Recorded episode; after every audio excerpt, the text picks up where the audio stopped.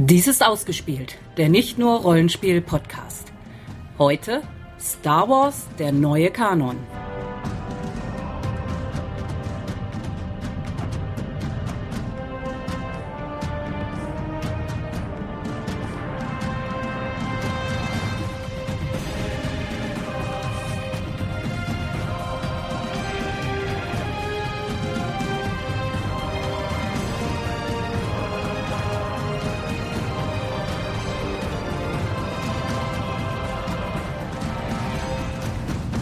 Es war einmal vor langer, langer Zeit in einem Aufnahmestudio weit, weit entfernt. Naja, so lange war es gar nicht her. Es war der Mai 2014 und da haben fünf, nee, vier Sith-Lords des bösartigen Imperiums ausgespielt und eine, haben das Schicksal des Universums entschieden, beziehungsweise des erweiterten Universums, äh, des Star Wars-Universums. Und einer dieser Sith Lords ist jetzt verschollen, aber dafür haben wir uns jetzt den imperialen Hauptkommandant der Streitkräfte dazu geholt. So jedenfalls fing damals ungefähr diese Star Wars Folge an, von der ich da rede. Hallo, hier ist ausgespielt nochmal, ne? Nicht durcheinander kommen. Ich bin Jens, mit im Studio sind. Ich bin Ron. Sandra. Und Grand Moff Benjamin.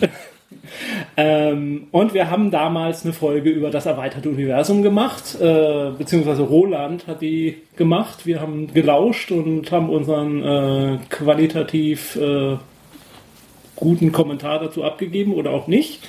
Äh, Anlass damals war, dass es eben dieses erweiterte Universum nicht mehr geben sollte, nachdem Disney die Rechte an Star Wars gekauft hatte.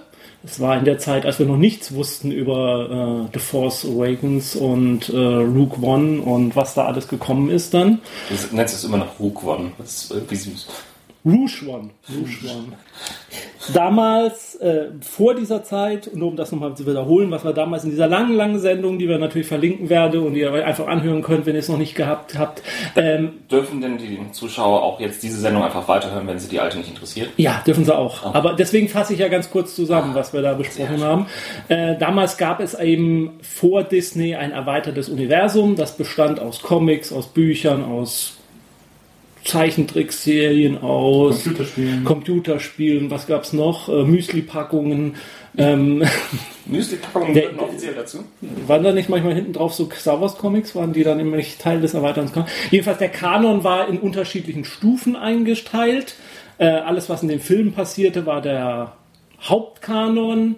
Äh, alles andere gehörte zum Kanon, wenn es dem Hauptkanon nicht widersprach. Und dann gab es da verschiedene Ebenen. Und Disney hat dann irgendwann gesagt, das ist uns einfach zu viel. Die Auswüchse, die es da gibt, sind uns zu groß. Wir schaffen das alles ab. In dem Sinne, es gibt nur noch Star Wars Legends. Das ist alles, was erweitertes Universum früher war. Und Also ein Rebranding. ja, und äh, danach, alles, was jetzt rauskommt, jetzt wo Disney das Sagen hat, ist Kanon. Gehört zum Kanon von Star Wars. Es gibt keine Aufteilung mehr. Von den alten Sachen gehören zum Kanon selbstverständlich die zwei Filmtrilogien und äh, die äh, The Clone Wars Serie und der The Clone Wars Film. Und Aber nicht, nicht, nicht die, die Zeichentrick-Clown Wars-Serie. Die andere Clone Wars Ja, es gibt ja zwei. Äh, Die sind beide Zeichentrick. Genau. Nein, nein, nein, das eine ist computeranimiert. Ja, Also wir meinen nicht die Manga. mir meine nicht die Manga-Serie, genau. Ich meine die etwas längere mit sechs Staffeln oder wie viel es auch immer gab Und und, Film. und den Film. Und Also das heißt, die, die Zeichentrickserie ist komplett raus. Die ist nicht Kanon. die Clone Wars Zeichentrick-Serie ist nicht Kanon. The, The Clone Wars Zeichentrick ist Kanon. Und seltsamerweise ein einziges äh, Comic-Heft hat es auch überlebt. Äh, das ist über Darth Maul. Äh, Rebels müsste doch aber auch noch dazu. Das ist jetzt alles der neue. Das ist- das- das ist auch jetzt, schon neu. Das ist jetzt, das ist ja nach, da- nach äh, Disney-Übernahme. Und Ah. wir wollen ja jetzt in dieser Folge uns mal. das ist also New Coke. ja, New Coke, New Star Wars. Wir wollen uns in dieser Folge jetzt tatsächlich mal damit beschäftigen, ähm, wie sieht denn inzwischen das Star Wars-Universum aus, abgesehen eben von den großen Filmen, die jetzt im Kino waren. Was gibt es da? Gibt es da interessante Charaktere? Gibt es da vielleicht Hinweise darauf, was in den Filmen jetzt in der Zukunft noch passieren könnte? Ist da vielleicht schon was angelegt, angedeutet oder nicht? Also wir reden jetzt explizit nicht über die Filme. Nö, explizit nicht unbedingt über die Filme, es sei denn, sie werden, werden äh, sie werden in irgendeiner Form äh, in der, in der in Buchform oder Comicform vor erwähnt oder es wird irgendwas dargestellt, was äh, weitererzählt oder es werden Personen in den Comics schon eingeführt, die dann später in den Filmen zum Beispiel dann eine Rolle gespielt haben. In der Form werden wir uns da vielleicht hin und her springen. Was ist denn mit dem Star Wars Battlefront Computerspiel? Das Star Wars Battlefront Computerspiel wird wohl Kanon sein. Jedenfalls wird es dazu, also zum ersten Star Wars Battlefront, äh, das hat ja keine Story.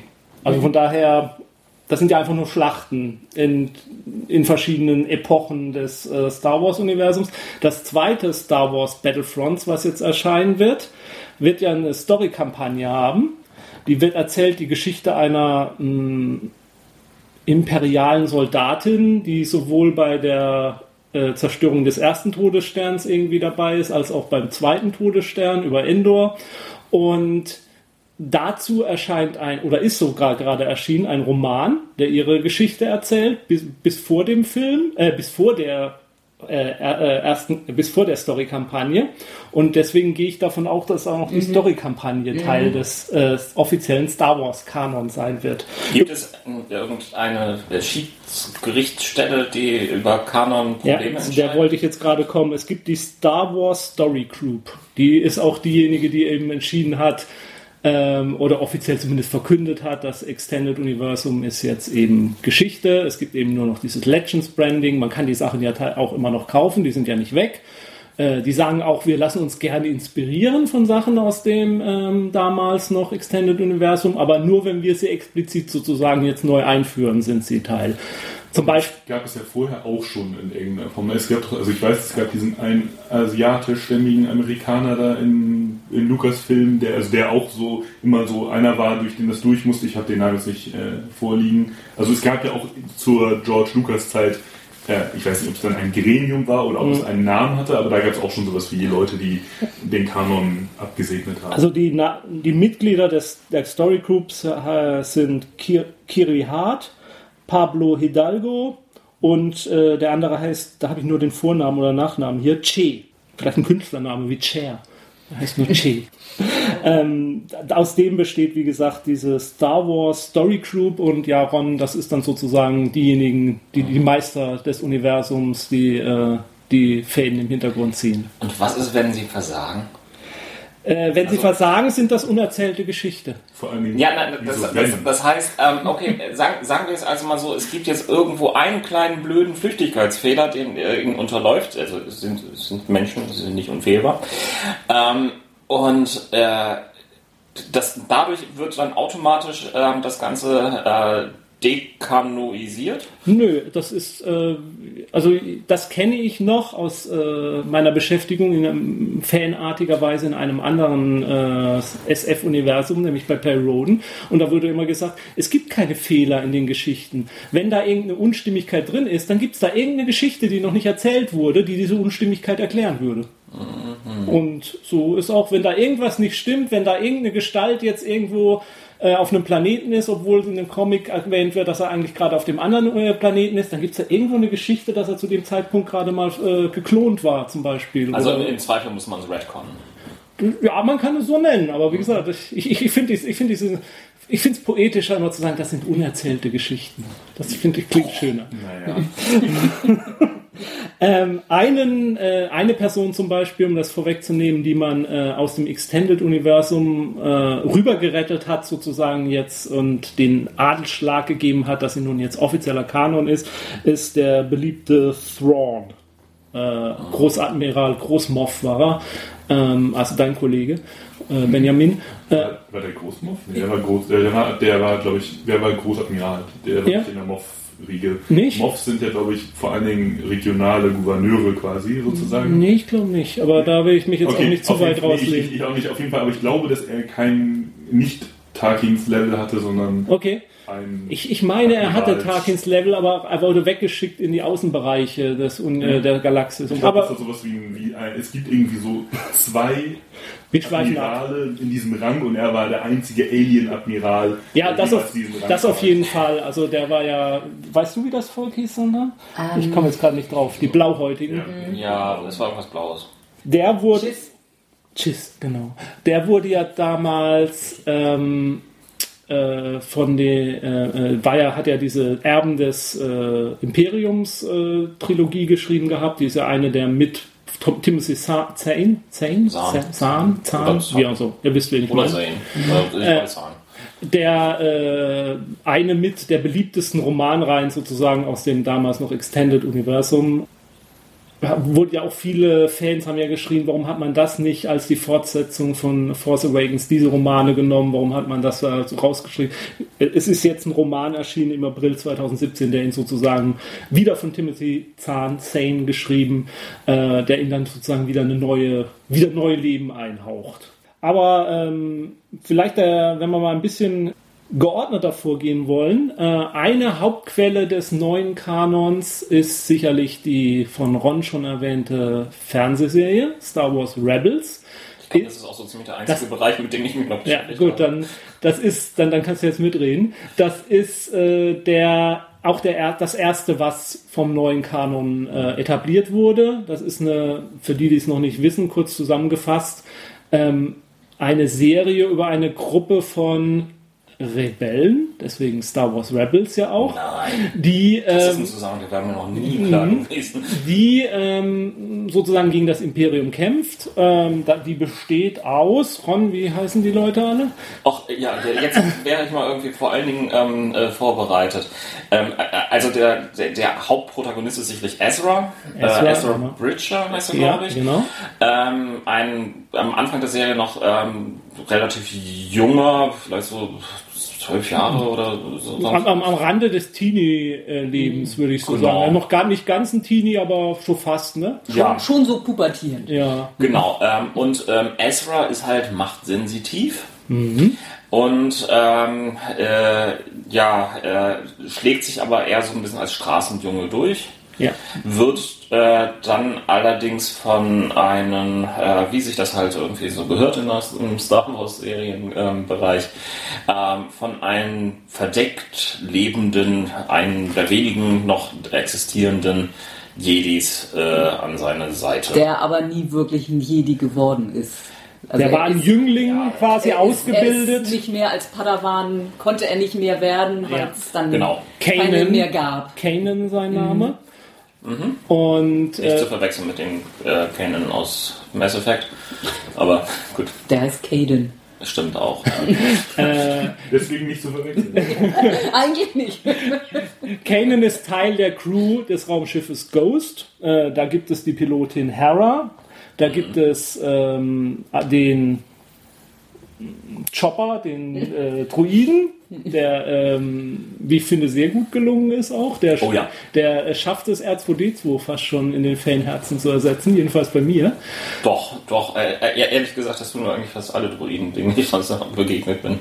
Ähm, Äh, wie, wie heißt nochmal dieser Muskelberg? ähm, Rex, nee. Oder? Nee, so ähnlich. Rex ist auch wieder aus dem Mass Effect. da habe ich, jetzt Nein, auf das war Rex, Ja, ja. nicht Rex. da hab ich jetzt auf Lücke gesetzt, weil ich auf euch gehofft habe. Gut, also es, es gibt auch noch irgendwo den, den, den klassischen, äh, ja, habt viel Muskeln und äh, dennoch eine interessante Hintergrundstory. Der ist auch mal wieder der letzte seines Volkes, zumindest denkt man das am Anfang. Ja.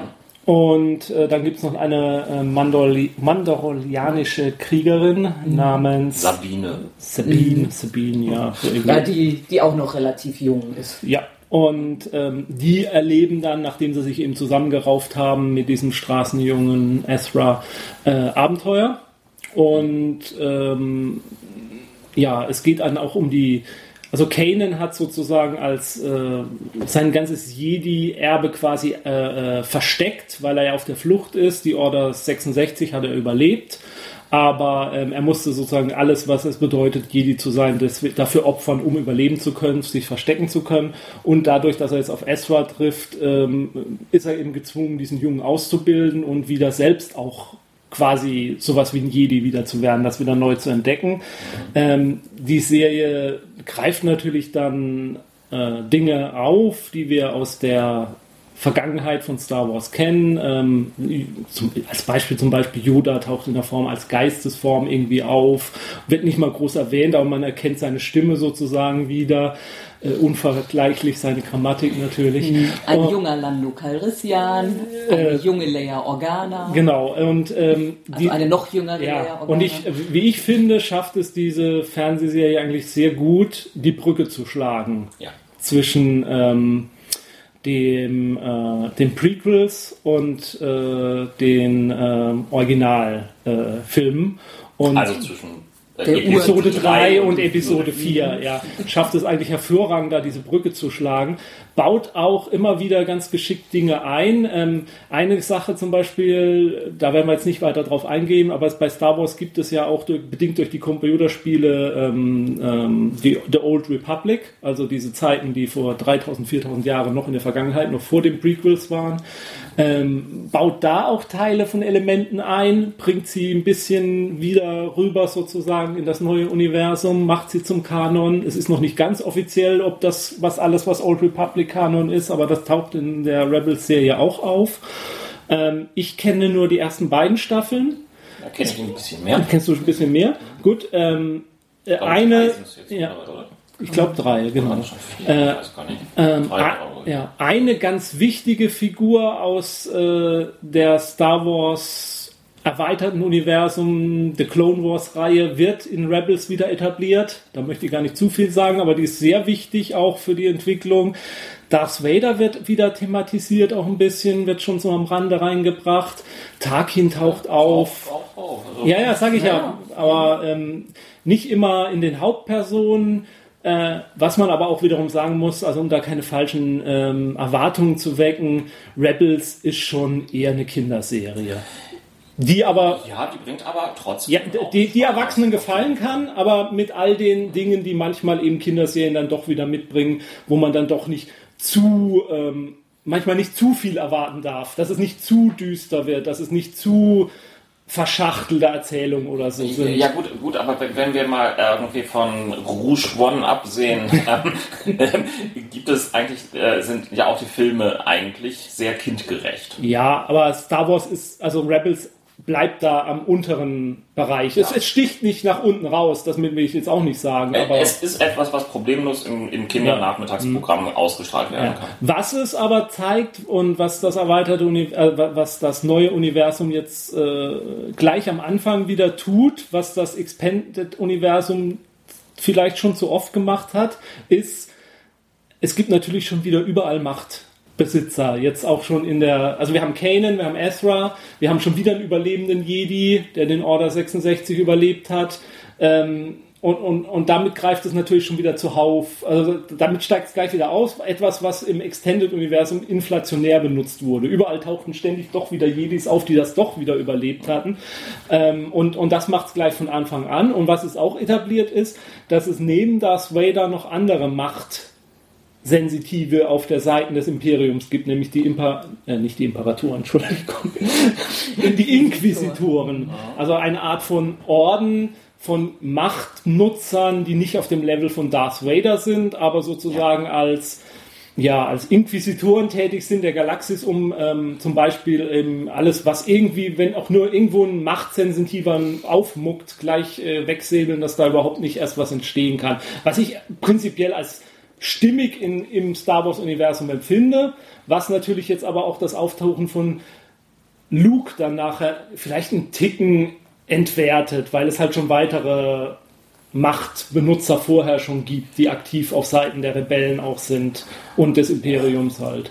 Es äh, ist eine Geschmacksfrage. Ich sag mal, dass das kann, das muss man sehr dosiert, finde ich, einsetzen. Und es ist ja auch noch eine es kommt noch eine neue Komponente hinzu und alles, was ich jetzt sage, ist mehr also aus Sekundärquellen mhm. auf die Serie. Ähm, ähm ich habe zwei Folgen gesehen, aber ich kenne die, habe die nicht systematisch mhm. geguckt. Äh, es, es, wird wohl auch noch ein ein neues Konzept der Macht eingeführt. Also Disney scheint ja wohl, und ich will jetzt nicht spoilern und so, da können wir vielleicht nachher noch hingehen, aber die Macht, wie sie begriffen wird und die dunkle und die helle Seite und vielleicht etwas dazwischen, ohne mhm. zu sehr ins Detail gehen zu wollen, äh, da wird, wird, auch quasi neu interpretiert oder neu angefasst. Das ist ja auch nochmal ein ziemlicher Eingriff eigentlich, vor allen Dingen, wenn man, wenn es zwischen den beiden Filmen auf einmal so auftaucht und ja, eigentlich ja, keine Rolle spielt in den zumindest ursprünglichen, in der, in der, äh, in der Original Trilogy.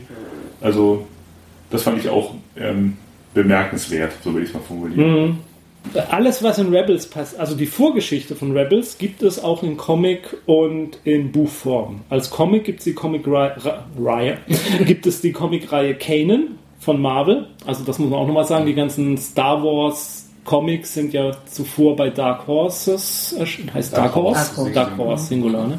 Bei Dark Horse erschienen, das ist jetzt alles Legend-Kram. Kann man auch immer noch kaufen. Kann man sogar, glaube ich, direkt über Marvel kaufen. Ich habe das noch gar nicht so richtig Muss man aber nicht. Ja. Und ähm, es gibt jetzt eben bei Marvel mehrere Comicserien, die dann mit dem Erwerb von Disney den Rechten, weil Disney und Marvel gehört ja auch zusammen, wie wir wissen, ähm, da laufen. Da gibt es, wie gesagt, diese Kanan-Reihe. Diese Kanan-Reihe erzählt die Geschichte des Padawan Kanan vom Or von Order 66, also wie er erlebt, wie seine Lehrmeisterin sozusagen von irgendwelchen, ähm, äh, ja nicht von irgendwelchen, von Soldaten, mit denen er zusammen gekämpft hat und denen er vertraut hat, die plötzlich durchdrehen, erst seine Lehrmeisterin töten, dann ihm nach dem Leben trachten, ihn jagen, erzählen, wie er das überlebt, wo er unterkommt, wie er sozusagen vom Padawan zum Schurken Schmuggler wird ähm, und äh, wie er dann, ähm, ja, das wird, wie wir ihn sehen, wie er in, das, in, der, in der Fernsehserie ist. Eine, eine recht gute Comicreihe, wie ich finde. Äh, hat ähm, teilweise Schwächen von den Comics, die ich so jetzt vorstellen werde, ist es wahrscheinlich nicht mal so die beste, aber wirklich solide. Und dann gibt es ein Buch, das war das erste Buch, was rausgekommen ist im neuen Kanon. Das heißt New Dawn. Das ist von John Jackson Miller. Das ist auch ein Veteran des Star Wars. Ähm, also der Autor ist ein Veteran der Star Wars Bücher und Comicreihen. Der hat relativ viel geschrieben. Und das erzählt das erste Zusammentreffen dann von Kanan und Hera Syndulla. Hera Syndulla ist die Pilotin der Ghost, wie wir schon gehört haben, ist eine Twi'lek. Ich glaube, das haben wir noch gar nicht erwähnt. Ja. Äh, Sandra ist immer der festen Überzeugung gewesen, Hera und äh, Kanan sind ein Paar. Mhm. Also am Anfang fand ich, wirkte das total so. Äh, es, es, es, es gibt da eine ganze Menge an, an, an so leichten Andeutungen, ja. ja. Kann, und Jens wollte mir das nie glauben, bis er dann diesen Roman gelesen hat. Also Kanan steigt Hera dermaßen nach in dem Roman am Anfang, dass es äh, schon nicht feierlich ist. Ähm, das ist eine der Roman, ich möchte von der Handlung gar nicht zu viel erwähnen, außer zwei Sachen, die da drin auftauchen. Der Roman schildert irgendwie einen Planeten, Bergbauoperationen, da wird ein Mineral gefördert, wie man das aus Science Fiction halt kennt, das ist ein ganz wichtiges Material, Mineral. Es wird so angedeutet, das ist wohl ein Mineral, was das Imperium für irgendeine komische Geheimwaffe braucht, und zwar in Mengen, die man sich gar nicht vorstellen kann. Was will man denn da so Großes bauen damit? Und ähm, um diesen Abbau besser hinzubekommen, schickt das Imperium einen äh, Inspektor, nämlich einen imperialen Technokraten namens Count Denetrius Vidian. Und das ist so, ja, Typ ähm, ähm, ähm, Unternehmensberater, der kommt und sagt, wir, die alten Wege gehen nicht mehr, wir müssen neue Ideen her, wir müssen das so und so machen. Der organisiert dann diesen ganzen Bergbau um und so, ähm, auch auf Kosten der Arbeiter natürlich. Äh, das ist so ein Aspekt, den ich finde, den das neue Universum und auch in den Filmen annimmt. Ähm, dieses Imperium äh, äh, zu, teilweise auch ein bisschen zu entmystifizieren, indem es ähm, das runterstuft auf, auf, ähm, ja, auf so Nazi-Bereicherungsschurken ein bisschen ja. so. Ähm, äh, Gerade der unaussprechliche Film äh, Rouge One ähm, hat das ja so ein bisschen im Ansatz und ich finde, das taucht da auf. Und ähm, es wird begleitet wird er von einer imperialen Offizierin namens Captain Ray Sloan. Ray Sloan. Und den Namen Ray. R-A-E. Ray. Sloan. Und den Namen sollt ihr euch merken, weil der wird noch mal ein paar Mal auftauchen. Das ist, wie gesagt, eine imperiale Offizierin, die ihn begleitet, ähm, die dann natürlich auch äh, gegen Kanan und Hera kämpft. Ähm, aber aber die, die, die Ray aus Teil 7 wird anders geschrieben, ne? Ja, die wird anders geschrieben. Die wird anders geschrieben. Ähm, und das ist noch so ein anderer neuer Aspekt, den das neue Universum mit sich bringt, den ich eigentlich grundweg als positiv empfinde. Das ist, Frauen mehr in den Vordergrund zu bringen. Dass es mehr als zwei Frauen im Star Wars-Universum gibt. Ah, ich, es, es, gab ja irgend so eine ganz komische Fantheorie, die davon ausgeht, ähm, dass es äh, tats dass tatsächlich in der Zukunft im Star Wars-Universum ähm, eigentlich das ganze Bienenvölker sind, ähm, wo es eigentlich nur wenige Frauen Königinnen gibt und ganz viele Männer drum. Ähm, äh, ja, ich, also A New Dawn äh, fand ich sehr gut. Also hat mir sehr gut gefallen, der Roman. Ähm, Gerade weil er äh, die er funktioniert aber nur, wenn man vorher zumindest die erste Staffel Rebels gesehen hat, weil sonst mhm. interessieren einen die Charaktere da nicht. Die sind nicht so mhm. doll dargestellt, dass man sagt, die, die äh, wirken jetzt von alleine in diesem Buch, sondern man muss, würde ich sagen mal, so die erste Staffel Rebels gesehen haben und dann kann man dieses Buch lesen und denkt so, aha, so sind die also zusammengekommen und es wird halt ganz eindeutig, okay, die haben eine gewisse romantische romantische Beziehung zueinander. Wobei man echt sagen muss, Hera hat die Hosen an. Mhm. äh, ja. Das hat sie ja auch ständig in der Serie. Ja. Äh, gut. Ähm, dann gibt es von, wenn wir mal bei den Comics jetzt weitermachen. Wobei mal kurz, ähm, ich, ich, bin jetzt gerade ähm, überfordert damit, wo mein Roman reinpasst. Er ist nämlich auch ungefähr da anzusehen, weil Frau Sedula ist da auch eine der Hauptpersonen. Okay, dann mach da mal. Dann ist ja ein guter Punkt. Das wusste ich nicht. Dann machen wir da weiter. Also das äh, ist der Roman Lords of the Sith, mhm, den habe ich nicht gelesen, aber den hast du gelesen. Ne? Genau, ne? von äh, Paul S. Kemp, mhm. den wir nochmal nachgeschlagen haben. Ich hatte den gelesen, weil der so ähm, bei den Kritiken hervorgehoben wurde. Mhm. In, in, äh, und ich dachte, naja, jetzt will ich mal gucken, was die, was, die, was das, ähm, was die Jünger, die Star Wars Jünger äh, heute als guten Star Wars Roman bezeichnen und wollte mal ähm, gucken, wie das so sich anfühlt und war tatsächlich auch positiv überrascht. Ähm, also ich finde ihn deutlich besser als die Timothy Zahn Geschichten da und die, also die Toren Trilogie. Mhm. Ähm, viel Star Wars mäßiger, viel runder, ähm, gut geschrieben, interessante Charaktere und er behandelt quasi, ich will ja nicht zu so viel spoilern, also der Roman behandelt quasi die Geburtsstunde oder die Geburtsstunde der Idee, eine galaxisweite Rebellion äh, zu veranstalten aus einer lokalen Twi'lek-Rebellion, die quasi auf Ryloth stattfindet mhm.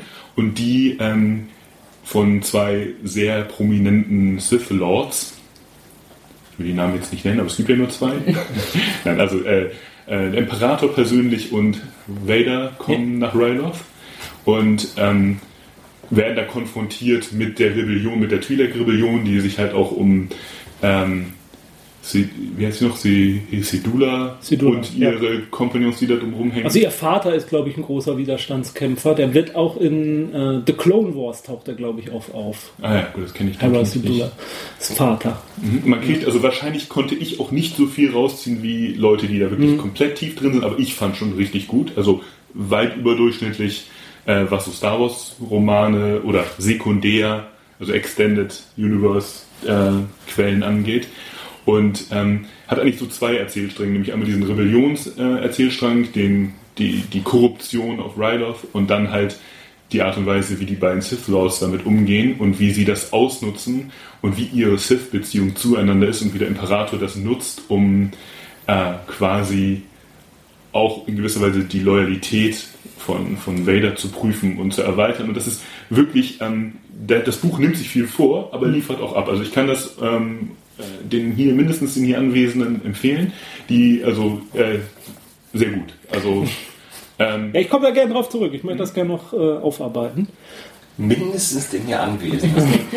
die lesen ja eh. Ja, ja, ja, genau. Also du musst natürlich schon, also du musst wie auch bei diesen anderen Sachen äh, du musst schon Star Wars gut finden. Das ist kein Science Fiction, wenn das ein Science-Fiction-Roman wäre, der nicht Star Wars. Star Wars beinhalten würde, wäre er lesbar ja. und das ist eine Auszeichnung ja, quasi. Aber er wäre dann nicht, ja. wow, muss man mal gelesen haben.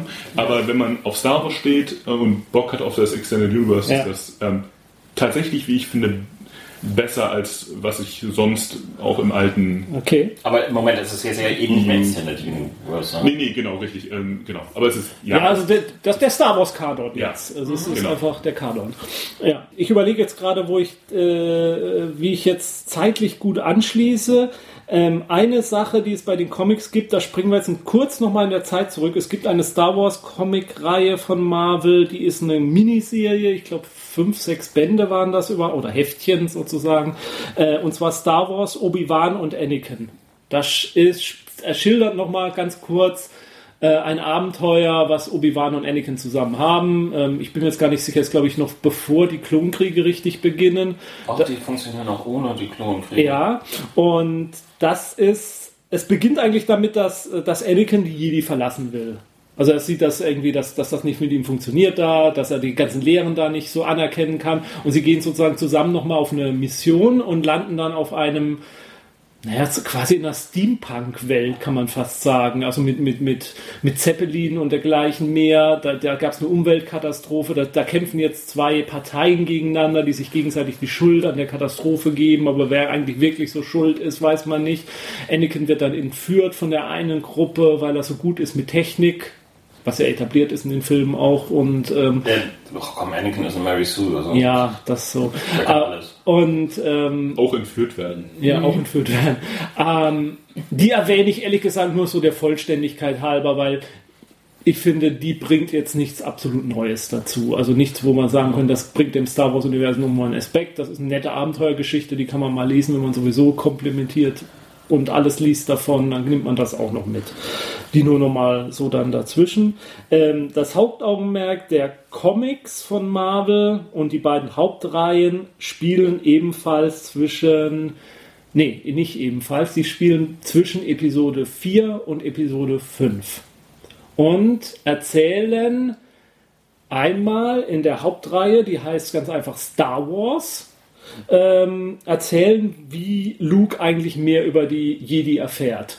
Also woher er überhaupt dieses Wissen nimmt, äh, weil es gibt ja nachdem äh, in Episode 4 sein Lehrmeister Obi-Wan nicht, mehr, nicht mehr da ist, sich in eine unsichtbare Fledermaus verwandelt, wie meine Tochter nach dem ersten Gucken des Filmes immer behauptet hat. Fledermaus? Ja.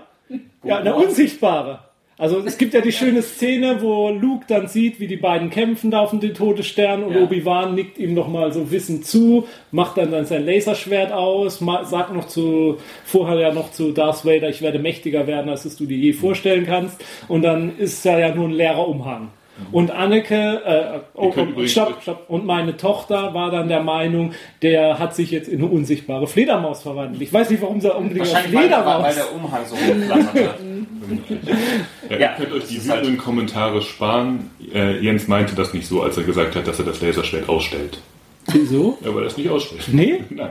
Er hebt es einfach nur so an die Brust Echt? hoch und lässt sich Siehst, das ist wieder so ein Phänomen des äh, Mandela-Effekts. Mhm. In meinem Uni Paralleluniversum, von dem ich jetzt gerade reingerutscht bin, wird er ausgemacht vorher. Ja, wieder ein Universum weniger. Ja. Wir erklären jetzt nicht den Mandela-Effekt, sondern einmal kurz zurück. Das haben, haben, wir ja schon gemacht. Ja. Ähm, ein bisschen Vorwissen wird für diese Folge halt schon vorausgesetzt. Ja. Ähm, so gut. Ja, also wie, wie, Luke dann so weitermacht. Wie Luke so weitermacht, erzählt auch in Rückblicken. Er nach kommt. Ja, er, er, erzählt auch in Rückblicken, wie äh, Obi-Wan auf Tatooine lebt und Luke von fern beobachtet und ein, ab, ab und zu mal eingreift in seinem Leben, genau. Äh, was schön ist in der Reihe, das erwähne ich jetzt mal nur, hau ich mal das Stichwort raus, da Laserschwert schwingende Sturmtruppen tauchen auf. Was? Ja, und die funktionieren sogar, meiner Meinung nach. Ähm, und ähm, jemand hat eine Ehefrau. Und die Ehefrau taucht am ungünstigsten Zeitpunkt auf. Jemand äh, hat eine Ehefrau? Ja, jemand ist verheiratet. Wer ist denn jemand? Irgendjemand den, der bekannten Figuren des Star Wars-Universums. Kurz überlegen, wer könnte das sein? Obi-Wan ist verheiratet.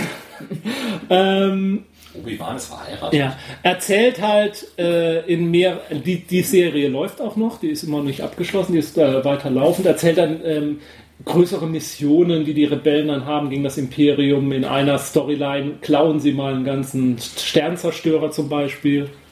Hahn ist verheiratet.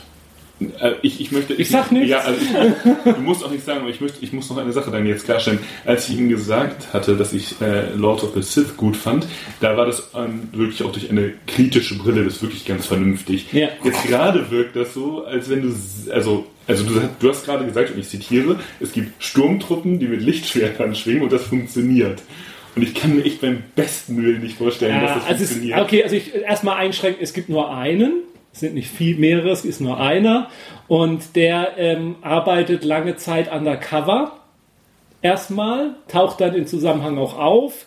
Ähm, und äh, ja, arbeitet undercover bei einem, oh, wie viel, da will ich jetzt verraten, bei einem Hunden, der sehr an dem Sammeln von Jedi-Relikten interessiert ist weshalb er natürlich auch äh, an gewisse Zusammentreffen mit einem gewissen Luke Skywalker dann halt auch hat, der mehr über die Jedi erfahren möchte. Mhm. Und in mhm. dem Zusammenhang, ähm, ja, gibt es dann auch das ein oder andere Zusammentreffen. Aber fettes Feier. Das, ich auch, das war auch meine Vermutung. Oder Java. Ja, rätselt weiter. Vielleicht miteinander. Ja. Ähm, die, wow. ja. Also die, die Star Wars Comic-Reihe ist äh, von unterschiedlichem schwa äh, schwankendem Niveau von durchschnittlich gut bis teilweise brillant, was ich halt hauptsächlich auch dem Autor anrechne. Das ist nämlich Jason Aaron, ist ein bekannter Marvel-Comic-Autor, der auch die ganzen Thor-Romane derzeit bei äh, Marvel betraut und ähm, betreut. Und den finde ich einfach hervorragend und ich finde, er macht, aber leistet da ganz gute Arbeit. Tor-Comics. Tour-Comics. Ja. Da würde mich mal interessieren, wenn du jetzt diese Bewertung, die du jetzt gerade für die neuen Star Wars Comics mhm. angelegt, äh, angelegt hast, auf die Dark Horse Comics anwenden müsstest. Wie würde da die Skala ausfallen? Also jetzt hast du gesagt von mittelmäßig bis zu brillant. Wie ja, aber die Dark Horse, die sind von, also die, was ich bisher bei Dark, was ich von Dark Horse kenne und ich kenne nicht alles, die sind von grottenschlecht bis brillant. Oh, da ist auch alles. Okay, da ist wirklich alles nee, dabei. Da, da, genau, das, wollte ich, das, das war das, was ich wissen wollte. Also ja. da würde ich nämlich auch, ich kenne auch nicht alle, aber da finde ich auch Sachen, äh, na, grottenschlecht vielleicht nicht, aber schlecht ja. oder sehr schlecht, wie auch immer man das dann abstuft. Aber das, das hast du jetzt ja nicht gesagt. Du hast nee, nee, also, sind die alle mindestens. Aber ich finde, das muss ich einfach sagen, ich finde, Marvel hat nicht irgendwen an diese Comics rangesetzt, sondern die haben wirklich ihre wirklich gute Comic-Autoren daran gesetzt. Und das ist eben äh, für mich, also Jason Aaron, der für mich derzeit einer meiner Lieblings-Comic-Autoren ist. Ähm, was Superhelden-Comics und so auch angeht. Und äh, von daher habe ich auch nichts besser, anderes erwartet, als dass das da eben äh, funktioniert. Para es gibt eine Parallelserie zu dieser Hauptserie Star Wars, die quasi zeitgleich oder ja fast zeitgleich spielt und das ist äh, die Darth Vader Comicreihe. Die ist abgeschlossen inzwischen. Die hat es, glaube ich, auf 25 Hefte gebracht. Ist dann mal dann eingestellt worden. Erzählt die Geschichte nach der Zerstörung des ersten Todessterns, wie Darth Vader in, beim Imperator erstmal in Ungnade fällt. Weil er das nicht so doll findet, dass äh, Darth Vader das nicht hingekriegt hat, diese Vernichtung zu verhindern. Ähm, er fällt in Ungnade und der Imperator wendet sich Konkurrenten von Vader zu. Äh, es gibt einen gewissen Professor, Doktor, weiß ich jetzt gar nicht, ob der einen Titel hat, Silo. Der stellt sich später dann auch als der Erbauer von Darth Vaders äh, Anzug heraus. Und äh, der hat inzwischen mit Technologie Wesen erschaffen, die, der, die er der Meinung ist, die müssen nicht auf Macht zurückgreifen, um genauso mächtig zu sein wie ein Darth Vader. Und als äh, Vollstrecker funktionieren die eigentlich viel besser äh, als der Darth Vader. Darth Vader ist sozusagen ähm, alter Schrott, der ja bewiesen hat, dass er nicht mal diese ollen Rebellen aufhalten kann. Und der Imperator nutzt diese Situation ganz äh, bewusst halt aus, indem er die beiden Seiten aufeinander jagt und die gegeneinander sich. Äh, Wenn das jetzt noch auf dem Müllplaneten stattfindet, haben wir den Film Soldier. Ja, ist es aber nicht, nicht nur jedenfalls. Das spielt auf diversen Geschichten. Da, ähm, auf der einen Seite will Darth Vader sich sozusagen dem Imperator wieder beweisen, auf der anderen Seite in diesen Romanheften intrig intrigiert Darth Vader auch gegen den Imperator. Zum Beispiel äh, beteiligt er sich an einem Bar-Bar-Bar-Banküberfall. Also nicht einen echten Banküberfall. Es geht halt darum, dem Imperium Credits zu stehlen, mit denen sich dann Vader quasi eine eigene Armee wiederum aufbauen will, mit der eine eigene Machtposition dann aufbauen will und dergleichen mehr. Das macht Darth Vader natürlich nicht alleine, sondern er hat eine Gehilfin. Und diese Gehilfin, finde ich, ist meiner Meinung nach das Beste, was das der neue Star Wars Kanon außerhalb der Filme eigentlich hervorgebracht hat. Und das ist Captain Afra. Captain Afra ist eine äh, Archäologin, ist eine Mischung aus, würde ich jetzt mal sagen, Indiana Jones und Harley Quinn. Äh, sie, ist ein, oh. sie ist ein Darth Vader Fanboy, also Girl, äh, sie himmelt ihn quasi an, wie deswegen Harley Quinn, wie Harley Quinn den Joker so ein bisschen anhimmelt. Nicht so extrem, aber äh, so in den Ansätzen. Also der Gedanke kam mir irgendwann mal während des Lesens einfach. Vielleicht bin ich auch der Einzige. Aber das ist auch der einzige Aspekt, den sie von Harley hat. Ja, hat sie. Also sie ist ein bisschen. Sie also ist schon. Sie hat, sie hat keinen Riesenhammer. Nein, sie hat keinen Riesenhammer. Sie ist schon ein bisschen teilweise ein bisschen strange. Was ich faszinierend finde, sie arbeitet mit Darth Vader zusammen, im vollen Bewusstsein, dass Darth Vader sie irgendwann killen wird. Das Vader wird sie so lange benutzen, wie sie nützlich ist und deswegen bleibt sie auch so lange nützlich, wie sie kann. Aber sie ist schon der festen Überzeugung, irgendwann wird das Vader sie umbringen. Das Einzige, was sich von ihm wünscht, ist, dass, er dann, dass er sie dann mit dem Laserschwert erlegt und nicht irgendwo, dass es schnell geht und sie nicht irgendwie noch quält oder so. Das ist so quasi ihre einzige Bedingung, um mit ihm zusammenzuarbeiten. Sie, sie, sie hat, hat, keine Tendenzen, dass sie irgendwie von ihm gewirkt werden soll, Herr Forster? Nee, nee, so Fifty Shades of Grey wird's nicht. das ist übrigens auch ähm, nochmal, um nochmal auf die Lord of the Sith zurückzukommen, das ist genau eine der Themen, die da noch besprochen werden, nämlich zwischen dem Imperator und Vader, dass, dass der Imperator erwartet quasi von Vader, dass er ihn bei der sich ersten bietenden Gelegenheit entthront. Ja, ja. Also das ist quasi diese, es wird, und das fand ja, das ist ja gut. gute, gute Sith-Tradition. Ja, genau, und das wird dann ja. richtig cool erklärt, wie diese Sith-Tradition mhm. funktioniert und ähm, dass ein Lehrmeister versagt hat, wenn nicht irgendwann wenn sein Schüler es genau. zumindest versucht. Jedenfalls, Captain Evra ist für mich äh, wirklich ein rundum gelungener Charakter. Die liebe ich, die finde ich großartig. Und äh, sie ist auch nicht allein wiederum, sondern sie bringt noch was mit, denn sie bringt zwei Roboter mit, nämlich Droiden. Äh, Roboter, Droiden, ja, nämlich Triple Zero und BT-1.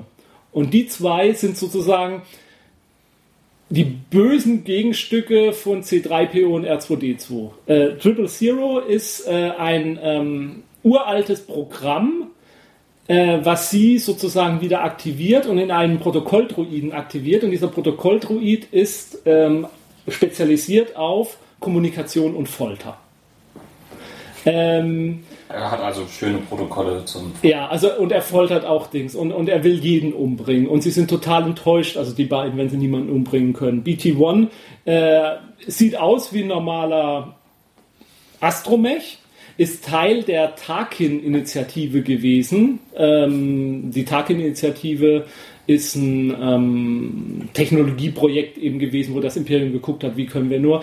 Ähm, sie findet ihn treibend im All neben einer komplett zerstörten Raumstation, wo er eben erbaut wurde. Er ist bis an die Zähne bewaffnet, kann alle möglichen Raketenwerfer und Laser rausholen und es geht wirklich nur darum, Fleischsäcke in den beiden. Die einzigen, also Captain Afra ist so fähig, dass sie es hinbekommt, die beiden zu kontrollieren. Das ist aber auch immer ein Wagenbauspiel, also die drohen immer wieder auszubrechen aus diesem Protokoll und und also man sollte Triple Zero auch nie die Hand geben, weil da werden diverse Leute mit Elektroschock dann lahmgelegt und so.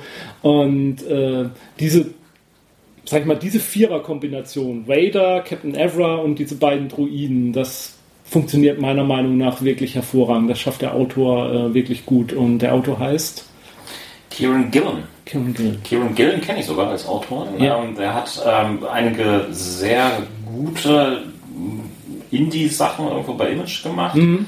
Äh, darunter Phonogram und äh, The Wicked and the Divine, hat mhm. aber auch schon für Marvel unter anderem einen recht schönen Run bei den Young Avengers gehabt und ist auch bei anderen Sachen mhm. dort relativ ähm, investiert. Der hat übrigens, es wurde dort irgendwie eine neue Serie angekündigt ähm, im äh, September 2016 über ja, Star Wars. Captain Afra. Nein, Star Wars Dr. Afra. Oh, Dr. Afra, okay. Äh, da habe ich den ersten Band von, äh, das erste Heft auch schon von gelesen. Ja. Das ist nämlich sozusagen der Nachfolger. Sie ersetzt nämlich dann die Darth Vader-Reihe. Sie ist so beliebt bei den Fans, dass sie Darth Vader rausgespült hat ähm, und kriegt jetzt eine eigene Reihe, die das ersetzt. und die dann schildert, so viel Spoiler sei halt dahingesagt, sie schafft es dann halt doch irgendwie aus den Fängen von Darth Vader rauszukommen. äh, die Sache dann doch irgendwie mit heiler Haut zu schaffen, wenn es auch nur ganz, ganz knapp ausgeht.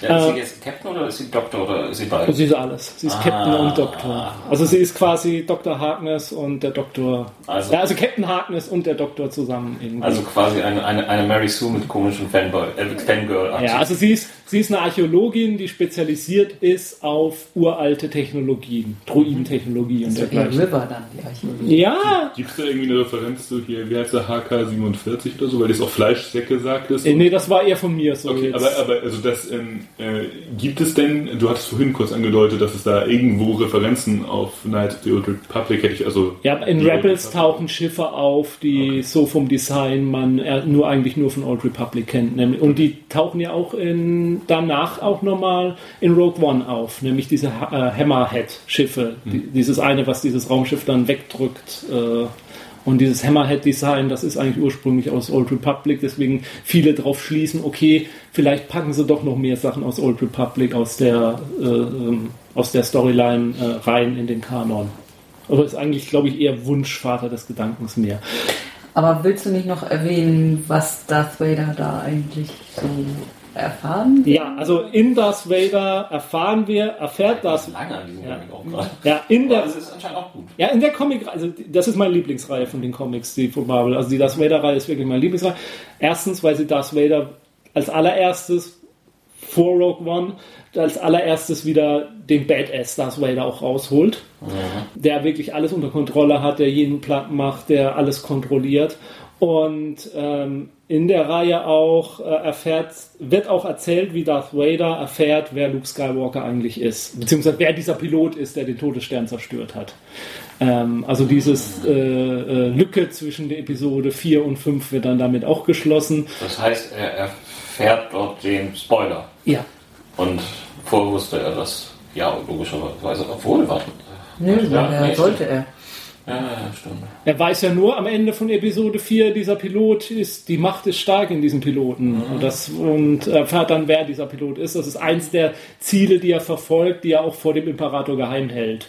Und das auch vor, versucht, vor dem Geheim Imperator so lange wie möglich geheim zu halten. Mhm. Also die, die Serie kriegt absolut meinen, meinen Stempel auch, wenn wir jetzt da wären. Ähm, die kann ich absolut empfehlen. Es gibt nur eine einzige Comic-Reihe, Mini-Reihe, die da rankommt, meiner Meinung nach, von der Qualität. Das ist eine vierteilige Reihe über Lando. Vier Hefte über Lando, die finde ich auch absolut hervorragend. Da kann ich nur so viel sagen, ohne zu spoilern. Grund Lando klaut ein Raumschiff. Okay. Hilarity, Hilarity ensues. äh, äh, mehr kann ich dazu jetzt nicht sagen, aber die finde ich absolut hervorragend. Die ist das trifft so Lando als Figur auch einfach und, und was dann da alles schief geht und wie er sich da rauskommt, da wieder das ist äh, wirklich auch großartig. Aha. Es gibt noch mehrere kleinere Reihen. Es gibt eine kurze Reihe über Han Solo. Da hat er einen Geheimauftrag. Es geht um Raumschiffrennen als Tarnung. Boah, die ist so. Es gehört auch zu dem, kann man mal lesen, muss man nicht. Es gibt eine kurze Mini-Reihe über Leia, die erzählt die Geschichte von Leia nach der Zerstörung von Alderan, wie sie es versucht oder ja, wie sie versucht, die überlebenden Alderaner, Alderaniten, wie auch immer sie heißen, zusammenzubringen und äh, zu retten und äh, sozusagen die Kultur zu retten dieses Volkes. Das ist das ist gut, aber kommt auch nicht an die anderen Sachen ran. Äh, dann gibt es noch eine Mini-Reihe mit Chewbacca die konnte ich nicht zu Ende lesen. Irgendwie, die fand ich nicht so, weiß ich nicht. Also ist die komplett auf Chiro geschrieben? Nee, da, da rettet er irgendwie ein kleines Kind und das kleine Kind unterhält sich irgendwie die ganze Zeit mit ihm und er macht halt irgendwelche Grundslaute die ganze Zeit und mh, die hat mich nicht so begeistert. Äh, es gibt so eine kleine Comic, das ist glaube ich nur ein Heft zum Beispiel, in dem man erfährt, warum C3PO zwischendurch mal einen roten Arm hat. Aha. Ähm, wer das unbedingt wissen muss, warum er in The Force Awakens mit einem roten Arm rumläuft, der kann dieses Comic lesen. Ich kann ja so viel sagen, so interessant ist die Geschichte nicht. da bin ich jetzt schon ein bisschen gesprungen. Es gibt dann eine Comicreihe, die die Lücke zwischen der äh, Episode 6 und Episode 7 schließt. Das ist Shattered Empire. Und das erzählt die Abenteuer von Poes Eltern also hm. Poe Dameron. Da kann ich auch nicht viel von erzählen, weil ich finde, die ist auch nicht so gelungen. Also mhm. die Reihe, die erzählt einige Schlachten im Anschluss an Endor, da wird ein bisschen mit dem Imperium gekämpft, da wird mal ein bisschen auf Coruscant gekämpft und so, aber ich finde so richtig doll ist die Sache nicht. Wie viele Reihen liefen da immer irgendwie so so parallel? Denn das ist ja schon eine ganze Also diese Mini-Reihen liefen immer so hintereinander. Es kamen immer ja. die vier Hefte Lando, dann kamen die vier Aha. Hefte Han Solo, dann kamen ja. die vier Hefte Chewbacca, nicht unbedingt jetzt in der Reihenfolge, wie ich erwähnt habe. Parallel lief Star Wars und Darth Vader. Äh, Star Wars und Darth Vader hatten auch ein Crossover-Event, der hieß Vader Down. Der war auch nicht schlecht, muss ich sagen. Da stürzt Vaders Raumschiff auf den Planeten ab. Mhm. Und die Rebellen wissen, dass Vader da unten auf diesem Planeten ist. Und das Imperium kommt nicht da so schnell hin. Und das, die Rebellen schicken hin, was sie hinschicken können, um Vader gefangen zu nehmen. Und Vader zerlegt die Rebellen nur so als Einzelner allein. Und da das auch wieder, also Vader zum Badass machen, schafft es halt da auch hervorragend. Ähm, ja, ja, also Vader ist einfach eine Naturgewalt da und ähm, auch nicht aufzuhalten. Äh, du solltest Lords of the Sith lesen. Ja, okay. Aber da gibt es nämlich noch eine Parallele auch zu, da will ich jetzt auch nicht spoilern, wo es auch so was ähnliches ist. Ja. Was, was ich gut finde, nochmal, wo ich euch drauf da schweife ich jetzt ein bisschen ab, bei Shattered Empire. Ähm, Poes Eltern, also der spielt teilweise auf Yavin 4. Äh, Yavin 4, äh, da wird auch äh, Poe Dam Dameron geboren auf dem Planeten, ja, auf dem Mond Yavin 4, der Im ja Dschungel. im Dschungel. Ähm, da finde ich nur die bemerkenswert ist, ich muss die Story einfach loswerden. Yavin 4, die Szenen für den Film in Episode 3 sind gedreht worden im Tempel T also. Episode 4, Entschuldigung, Episode 4 sind gedreht worden im Tempel in Tikal in äh, Guatemala. Oscar Isaac, der Schauspieler, der in Poe Dameron spielt, ist geboren in Guatemala. Mhm. Folglich äh, sind sowohl seine echten Eltern sozusagen Guatemalteken als auch seine Eltern in der äh, Star Wars Reihe, weil ja Tikal offensichtlich äh, Yavin 4 ist, sind also auch auf, da dreht mhm. schließt sich dann wieder der Kreis. Finde ich eine interessante, interessante kleine Geschichte so am Rande. Sind, sind die ähm, da auch schon Teil der Rebellion oder so? Oder also ist das, wird das irgendwie erklärt, weil ich meine, Yavin 4 wird ja von der Rebellion als Versteck genommen, weil da keine Sau ist. Also ähm, vermutlich wird da nicht irgendwie die Menschenkolonie sein oder sind das Überbleibsel oder also hat das was damit zu tun, dass da früher die Rebellenbasis war? Nee, wird, wird meine ich nicht groß erklärt. Mhm. Ich kann mich jedenfalls nicht dran erinnern. Ja, da, ja das soweit zu den, zu den Marvel Comics.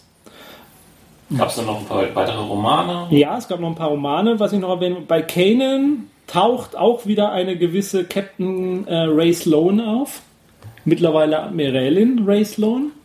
Und äh, ich sagte ja, den Namen solltet ihr euch merken, weil das geht jetzt gleich noch weiter. Oh oh.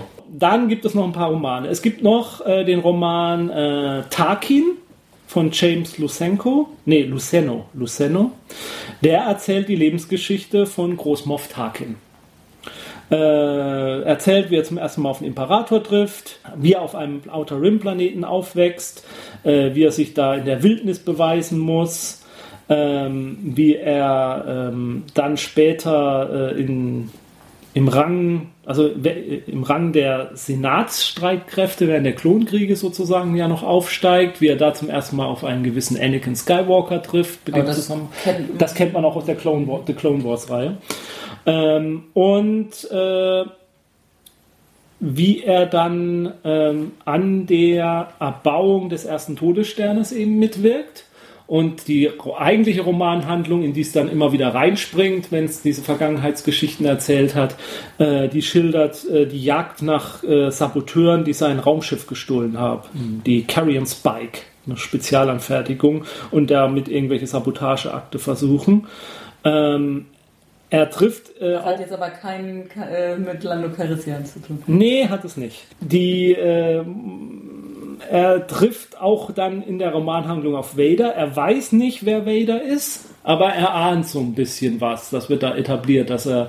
Es wird auch so die Arbeitsbeziehung zwischen Vader und Tarkin wird ein bisschen dargestellt, was ja für mich eins der faszinierendsten Aspekte von Episode 4 ist, wo Tarkin ja sozusagen Vader ein bisschen herumbefiehlt. Also Tarkin scheint ja quasi der Ranghöhere zu sein, hat man mal ab und zu das Gefühl. Ähm, das, was, weswegen ich die Figur eigentlich immer so faszinierend fand, auch von Tarkin. Das wird auch in Lords of the Sith erklärt. Also, also nein, also da gibt es auch noch diesen Aspekt, dass sozusagen wie die Gesellschaft damit umgeht, dass auf einmal Vader, von, der, von dem man nur höchstens mal so hört, ja. wer das da eigentlich ist an der Seite des ähm, Imperators. Und, ähm, und, der, und auch, dass er eigentlich keine imperialen, keinen Rang hat in dem Sinne. Mhm. Und wie er sich aber trotzdem manchmal Befehlsgewalt rausnehmen kann oder nicht. Ja. Also ja. deswegen ist er sozusagen wahrscheinlich, ist, ist halt der Grand Moff ihm, also ja. Rang natürlich deutlich höher, aber der äh, hat im Gegensatz zu anderen Großmuftis hat auch noch sozusagen die Eier, das dann durchzuziehen. Also ja, ja. das Standing. Das ich dann und, und ich, also in Tarkin, in dem Roman kommt eigentlich ganz gut hervor, dass Vader und Tarkin, ich will jetzt nicht sagen, dass sie Kumpels sind, aber dass sie sich wirklich gegenseitig respektieren und auch ähm, gut miteinander zusammenarbeiten. Die Carrion Spike, das Schiff, taucht in der Roman, in der Comicbüchern Heften 40 Jahre später auf wieder es gibt nämlich noch eine Comicreihe, die hatte ich äh, unterschlagen. Es gibt noch die Poe Dameron Comics. Mhm. Die wollte ich das, die erwähne ich aber nachher nochmal, weil dazu Vorwissen aus den Romanen wiederum erforderlich ist. Ich sage, dass der Kanon ist furchtbar verzahnt. Also der ist furchtbar verzahnt. Also Rons äh, Befürchtung, dass sich das irgendwann mal widersprechen könnte, ist, glaube ich, noch nicht eingetreten, aber die, die, die Früchte dafür sind schon, nee, die, ja, die Saat ist noch nicht aufgegangen, aber mhm. es ist schon gesät dafür, dass das irgendwann mal eigentlich zwangsläufig passieren muss. Ich fand den Tarkin-Roman, ich wollte ihn wirklich gut finden. Also ich würde ihn wirklich richtig, richtig gut finden. Und er hat auch wirklich richtig, richtig gute Aspekte. Ich finde, er bringt auch die Figur, also das, was ich von dem Roman wollte, nämlich mehr über Tarkin zu lernen, das bringt er mir. Aber es ist kein richtig guter Roman weil er springt zu sehr ständig in den Zeiten hin und her. Dann ist man wieder in der Wildnis, dann ist man wieder äh, an Bord der Carrion Spike oder dem Schiff, das die Carrion Spike jagt, dann ist man wieder Aber zurück. er ist nicht als Autobiografie oder so geschrieben, oder? Mm, also es ist nicht in der Ich-Form erzählt, aber es ist quasi die Biografie von Tarkin. Und ich hätte es geiler gefunden, wenn man es wirklich durchgezogen hätte und so getan hätte, so äh, Tarkin hat eine Biografie geschrieben und das ist meine Biografie. Also ich glaube, dann hätte, ich glaube, der Autor wollte das zwischendrin auch. Ich glaube, es war sogar fast drauf angelegt und dann hätte das Ding, glaube ich, hervorragend funktioniert. So ist es so ein nicht Fisch noch Fleisch leider. Deswegen also für mich als Tarkin-Fanboy war es großartig, das zu lesen. Fand ich das richtig gut. Ja, ich bin Tarkin-Fanboy. Ich fand das immer so faszinierend, dass der zu Lord Vader sagt, lassen Sie das, Lord Vader. Und er macht das dann. Das hat mich immer gefragt. Ich wollte immer mehr wissen, warum hat das, was war da? Äh, ich bin auch total, deswegen bin ich ja auch einer derjenigen, der überhaupt kein Problem mit den CGI-Effekten bei Rogue One hatte, wo Tarkin wieder aufgetaucht ist. Wer hat einfach nur, ich will immer Tarkin, Tarkin. Das, von mir aus könntest du auch mal eine Tarkin-Fernsehserie machen oder so. ähm, äh, aber leider, ja, also ich finde, es funktioniert nicht hundertprozentig. Also Tarkin ist der Grund, warum ich mich, also in der Reihenfolge, durch Tarkin inspiriert mit den anderen Peter Cushing-Filmen äh, beschäftigt habe. Also ich habe die ja. Frankenstein-Sachen, die, also seine ganzen anderen Sachen, die dazu geführt haben, dass er für Star Wars ja, gecastet ja, wurde, ja. die habe ich erst dadurch gesehen, weil ich ihn auch mal so cool fand. Ja. Ich kann das nachvollziehen. Dann kommen wir mal tatsächlich jetzt zu der Romantrilogie, die sozusagen das, ja, weil es immer noch eine Trilogie. Ja, weil es eine Romantrilogie ist, die den sozusagen den Übergang zwischen Episode 6 und Episode 7 darstellt. Und das sind die ähm, Romane von Chuck Wendick ähm, der erste Roman, äh, also die Aftermath-Reihe heißen sie. Und äh, die erzählen äh, die Geschichte sozusagen, was passiert nach der Schlacht von Endor. Was ist aus dem Imperium geworden? Wie geht der Kampf sozusagen weiter? Shattered Empire tut das ja schon ein bisschen, die Comicreihe. Äh, Aftermath, äh, äh, das dann noch umfangreicher. Und hier kommen wir dann endlich dazu, äh, warum Ray Sloan Sloan so wichtig ist. Die ist da nämlich in diesem Aftermath-Roman zumindest eine der Anführerinnen dessen, was vom Imperium übrig geblieben ist. Admiralin Ray Sloan ist dann die Anführerin ähm, oder mit einer der Anführerinnen. Ähm, und ähm, in dem ersten Roman geht es um ein Treffen von Imperialen, die sozusagen die weitere Strategie besprechen wollen. Wie gehen wir denn jetzt damit um, dass die Rebellion uns immer weiter zurückdrängt überall? Aha. Und ähm, auf diesem Planeten gibt es einen äh, Jungen namens Temin Snap Wexley.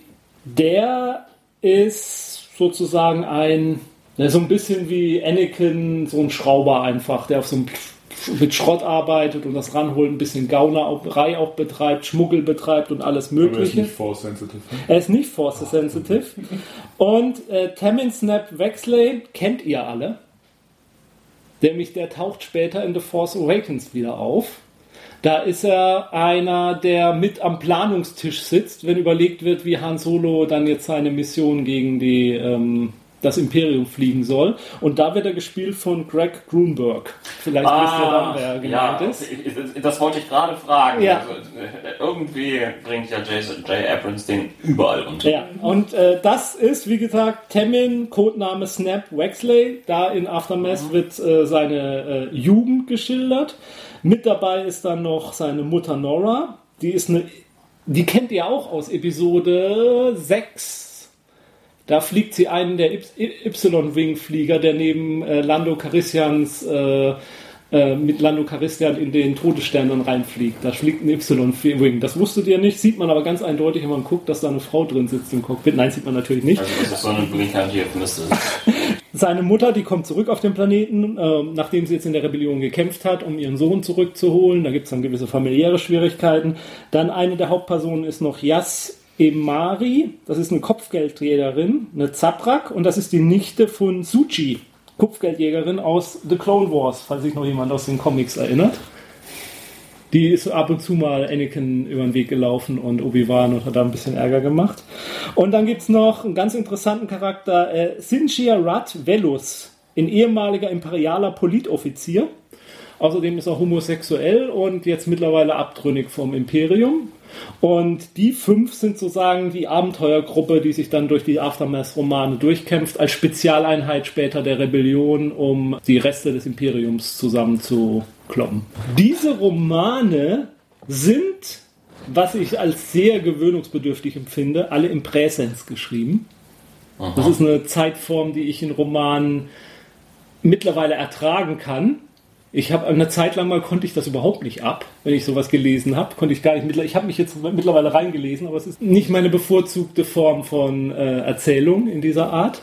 Die Aftermath-Romane haben relativ, wie ich finde, nicht gerechtfertigt relativ arg schlechte Kritiken. Also wenn ihr mal bei Amazon reinguckt, äh, die werden runtergemacht noch und nöcher. Äh, Chuck Wendy wird vorgeworfen, dass er relativ viele Begriffe aus unserem Universum sozusagen verwendet, die für die es in Star Wars innerhalb Begriffe gibt, dass das nicht so richtig konsistent wäre oder so. Da muss ich sagen, da bin ich nicht zu, da stecke ich oft nicht so tief im Star Wars Universum dann wieder drin, dass mir das auffällt. Aha. Viele kritisieren das dran halt.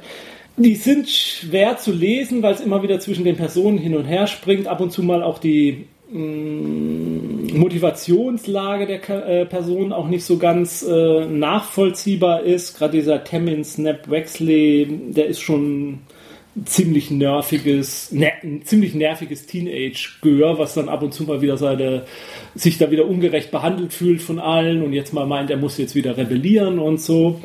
Ich habe bisher nur die ersten beiden gelesen, mir fehlt der letzte Teil der Trilogie.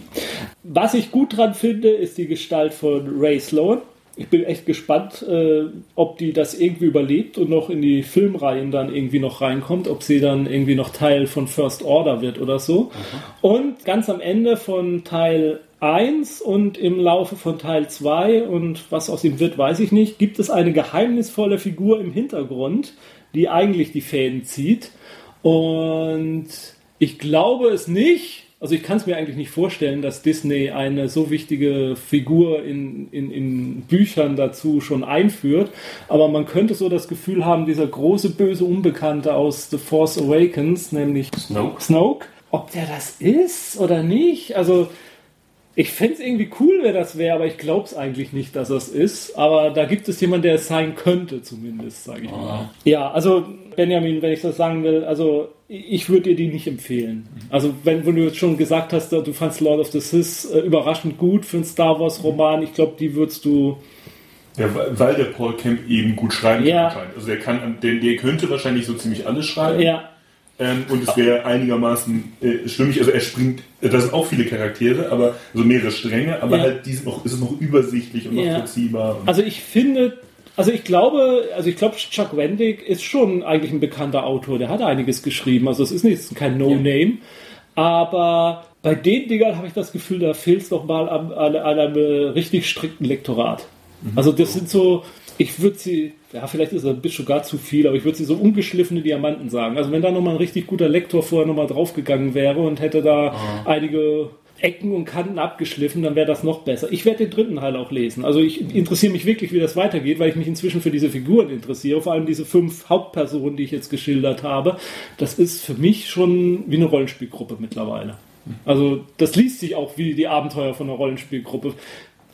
Vielleicht ist das das Problem. Vielleicht ist das eine Rollenspielgruppe, deren Abenteuer da, da äh, Es hat vielleicht ab und zu sogar so ein paar komische Sachen, die eigentlich nur in Rollenspielen basieren, aber in Romanhandlung nicht mehr. Also vielleicht Was hast du dir dabei gedacht? Wieso läuft eigentlich dieser Charakter die ganze Zeit mit uns sagt nie was? Ja, also also zum Beispiel jetzt eben dieser Politoffizier, dieser Shinji Radvelus, der ist ein echt guter Mann, wenn es darum geht, Informationen zu kriegen und auch Informationen mit allen Mitteln zu erhalten. Aber das ist was, worunter er leidet. Er will das nicht mehr machen. Er will ja nicht mehr der Folterknecht sein. Aber im Laufe der Handlung oder so wird er immer wieder in diese Lage reinversetzt, dass er es dann doch tun muss, diesmal für die Guten. Aber was er tut, ist eigentlich nicht gut. Und, und das ist schon interessant, das finde ich schon spannend, da will ich ja schon mehr, mehr drüber wissen.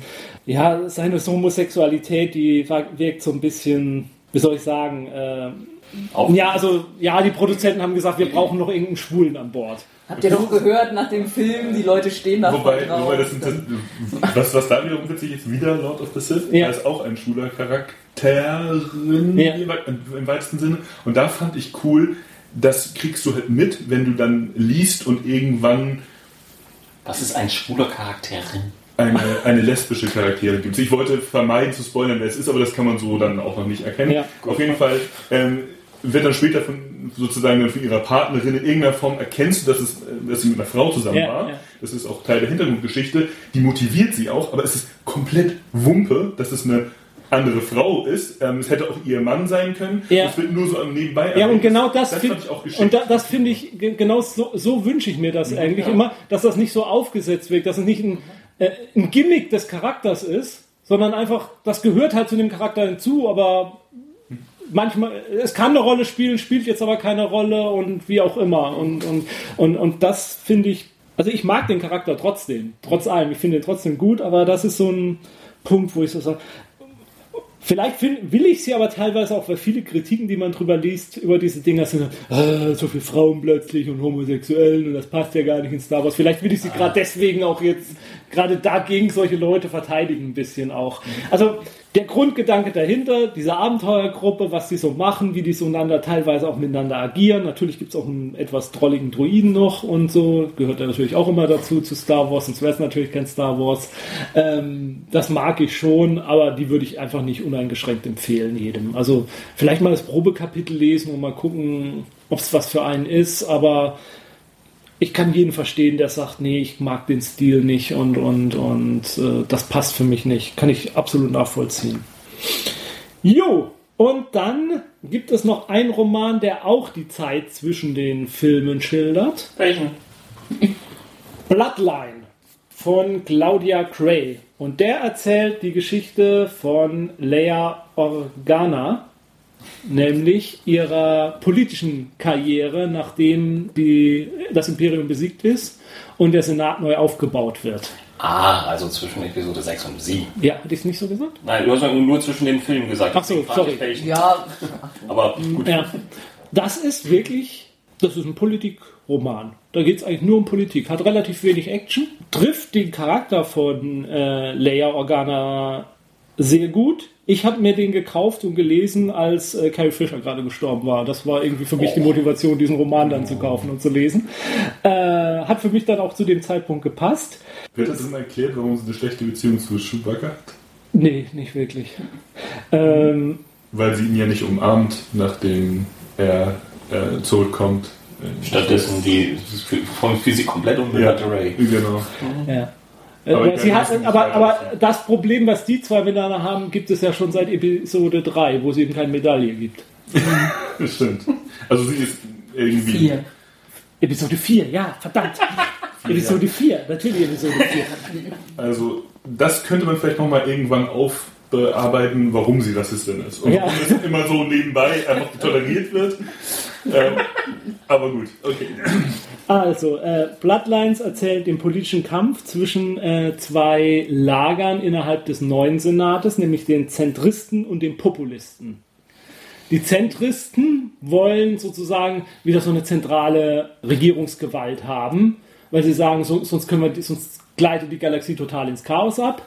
Die Populisten sagen, nee, das sind schon wieder die Anfänge vom Imperium, das wollen wir überhaupt nicht. Zu welchem Lager gehört Leia? Ne? Äh, Populist? Ja, ist Populist, genau. Und sie kommt dann zusammen mit einem zentralistischen Politiker, deren sozusagen aufstrebender Kandidat, junger Kandidat, mit dem kommt sie ein bisschen zusammen auf politischer Ebene, indem sie zusammenarbeiten, nicht das, was du denkst, Ron. Und äh, in geheimer Mission reisen die dann auch auf verschiedenen Schmugglerplaneten und entdecken so einen komischen Geheimorden, aus dem offensichtlich dann irgendwie mal nachher dieser First Order entsteht. Als Bienenkönigin braucht sie mehrere.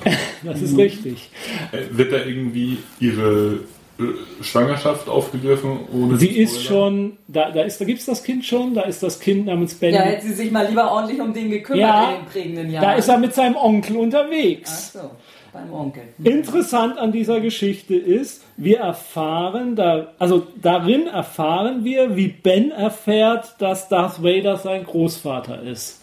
Nämlich, wie erfährt man sowas? Das Fernsehen klärt, einem, das Fernsehen klärt einem auf. Also äh, ohne die Zusammenhänge Dings, aber äh, es gibt einen Bruch in Leias politischer Karriere, in dem nämlich irgendwann enthüllt wird, dass Leia ja die Tochter von Darth Vader war. Mhm. Und es wird dann auch diverse Verschwörungstheorien auftauchen, in denen, aus denen hervorgeht, das Ganze muss ja wohl ein Inside-Job gewesen sein. Angeblich, der geheime Sohn von Darth Vader soll das gewesen sein, der den Todesstern zerstört hat. Und Leia, die Anführerin der Rebellion, war gleichzeitig die Tochter des größten Handlangers des Imperators. Das sind doch alles politische Verschwörungen. Das ist doch alles ganz anders gelaufen. Das war alles ein Inside-Job. Also das wird da teilweise auch drin erzählt. Wenn man ein Leia-Fan ist, kann man den absolut lesen. Claudia Gray ist auch eine gute Autorin. Ist eine bessere Autorin, jedenfalls nachdem, also sie sind besser geschrieben als äh, die Aftermath-Romane. Ich habe den zu dem Zeitpunkt, wo ich ihn gelesen habe, halt auch wirklich gut gefunden. Deswegen, also ich war genau in der richtigen Stimmung dafür jetzt auch. Allerdings bitte nicht erwarten, dass der irgendwas jetzt groß aufklärt, wie der First Order dann so richtig entstanden ist oder so. Also der bringt kein großes Geheimwissen. Außerdem er zeigt am Schluss, wie, die, wie der Widerstand entsteht. Also aus welchen Gründen Leia diesen Widerstand dann gründet. Weil sie gewisse Informationen dann eben gesammelt hat und dann sagt, wir müssen da jetzt irgendwas unternehmen. Er schildert auch ganz gut diese Zerrissenheit zwischen diesen zwei politischen Fraktionen. Da kann man jetzt vielleicht, wenn man will, oder man muss es auch nicht, sozusagen die Parallele zum US-Politik mit Demokraten und Republikanern ein bisschen so hin und her, dass, sie, dass es auf beiden Seiten Leute gibt, die eigentlich gerne miteinander zusammenarbeiten würden, die aber von den Schreihälsen und Extremisten auf beiden Seiten irgendwie so ein bisschen auch eingeschränkt werden. Ähm, eine Nebengestalt taucht auf, die ihr aus The Force Awakens kennt oder vielleicht auch nicht kennt, weil ihr sie übersehen habt. Das ist nämlich Corsella. Das ist die Assistentin von Leia. Und die ist im Film zu sehen, wenn Hossian Prime zerstört wird. Und zwar gibt es so eine kurze Szene, wo jemand hochguckt an den Himmel, so eine äh, dunkelhäutige Schauspielerin, die wird dann so wirklich so ausgeleuchtet, ganz groß. Man sich fragt, muss man die kennen? Ist das wer? Also das ist Cora Sella. Da sind wohl Szenen aus The Force Awakens rausgeschnitten worden, wo man dann nochmal Kommunikation mit ihr und Leia gesehen hätte. Dann hätte das vielleicht auch irgendeine Bedeutung gehabt, dass man diesen Charakter da jetzt sterben sieht. Äh, so muss man vielleicht vorher Bloodline lesen und dann den Film gucken. Vielleicht betrifft es einen dann ein bisschen mehr. Vermutlich dann auch nicht. Oh. das äh, war es dann, glaube ich, was ich so zu erzählen hatte über den Kanon. Ähm. Die, achso, die Poe Dameron Comic-Reihe hatte ich noch versprochen, Entschuldigung. Ah. Die spielt dann quasi chronologisch nach Bloodline, nachdem eben der Widerstand gegründet wurde, ist dann Poe Dameron einer der Piloten, der für den Widerstand fliegt, zusammen mit einem gewissen Wexley Snap, den wir ja aus den Temmin, den wir ja aus den Aftermath-Romanen kennen noch, also Craig Grunberg. Ähm, die haben zusammen das Black Squadron und äh, die kriegen von Leia den Auftrag, so einen komischen Typen zu finden, der eine Karte haben soll, wo Luke mhm. Skywalker sein soll. Und da fliegen sie halt ein bisschen rum. Gejagt werden sie dann von einem Captain Staros, der äh, an Bord der Korean Spike sie jagt. Na, wo haben wir die Korean Spike zuletzt gehört? Okay. Tarkins Schiff, das inzwischen eben diesem Captain Staros gehört und der ähm, ein. Ist der auf Steroiden? Naja, der, der ist ein ehemaliger Stormtrooper, der ähm, dann nach Irgendwann der angefangen was zu treffen. Ne? Der auf der ja, der nach der Schlacht ja, von er raus, solche Leute können die nicht gebrauchen der nach der Schlacht von Jakku sozusagen dann äh, irgendwann dem First Order halt beitritt mhm. und für die jetzt so, so, so ein Spezialagent mhm. ist. Und der jagt Poe Dameron überall hin und warum auch immer, man weiß es nicht so genau. Ja. ja das war's für die ist nicht schlecht, die Comic-Reihe. Nee, die ist auch eine der besseren. Also die würde ich so auf Platz 3 der Comic-Reihen setzen, glaube ich. Nach, ja, nee, auf Platz 2 der Comic-Reihen. Wie gesagt, die Miniserie Lando fand ich halt noch ziemlich klasse. Aber das also war nur die Vader-Comic-Reihe, Lando und dann die. Ja, das würde ich, so, würde ich so von den Comics sagen.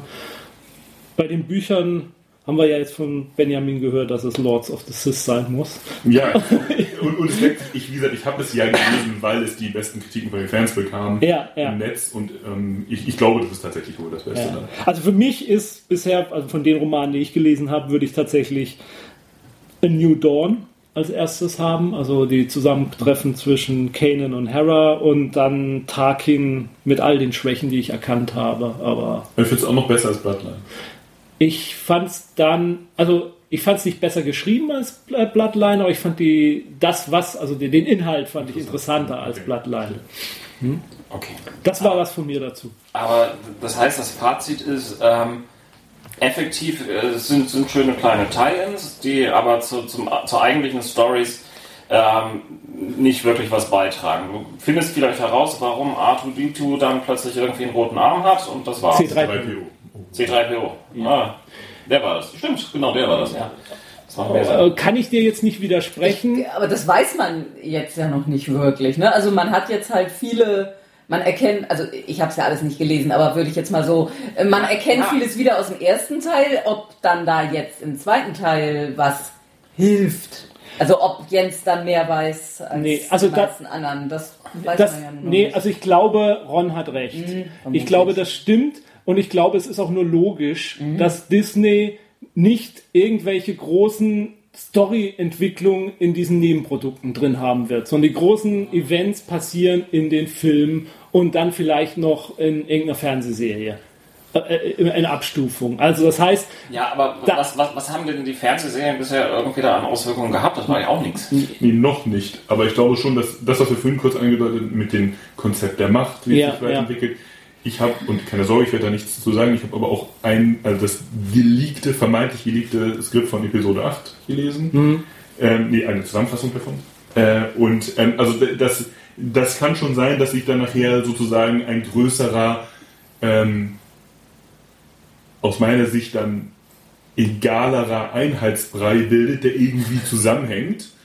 Aber ähm, wenn man wenn man irgendwie wirklich, wenn man sich für dieses Universum begeistern kann, dann belohnen einen diese Nebenprodukte mit kleinen Zusammenhängen und kleinen Geschichten und kleinen Aha-Momenten. Die, da, ja, ja das, das, das, man, das, ist dann ungefähr genauso wie, wie Rogue One.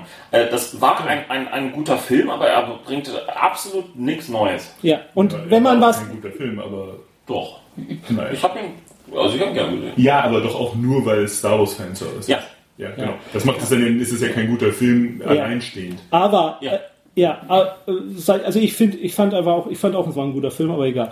Ähm, was, er belohnt den Forschergeist desjenigen, der Lust hat, in dieses Star Wars-Universum abzusteigen, belohnt der Kanon derzeit. Mhm. Und belohnt der Kanon mit kleinen Geschichten, kleinen Verbindungen, aber manchmal auch größeren Verbindungen, ähm, die wahrscheinlich nicht mit allerhöchster Wahrscheinlichkeit niemals gebraucht werden, um irgendwie die Filme besser verstehen zu können. Ja, du, besser vielleicht schon, aber halt nicht. Nicht, nicht, nicht so, nicht dass man sind, ja. nicht, nicht nötig sind. Und so wird es immer bleiben und so war es, denke ich, vorher auch.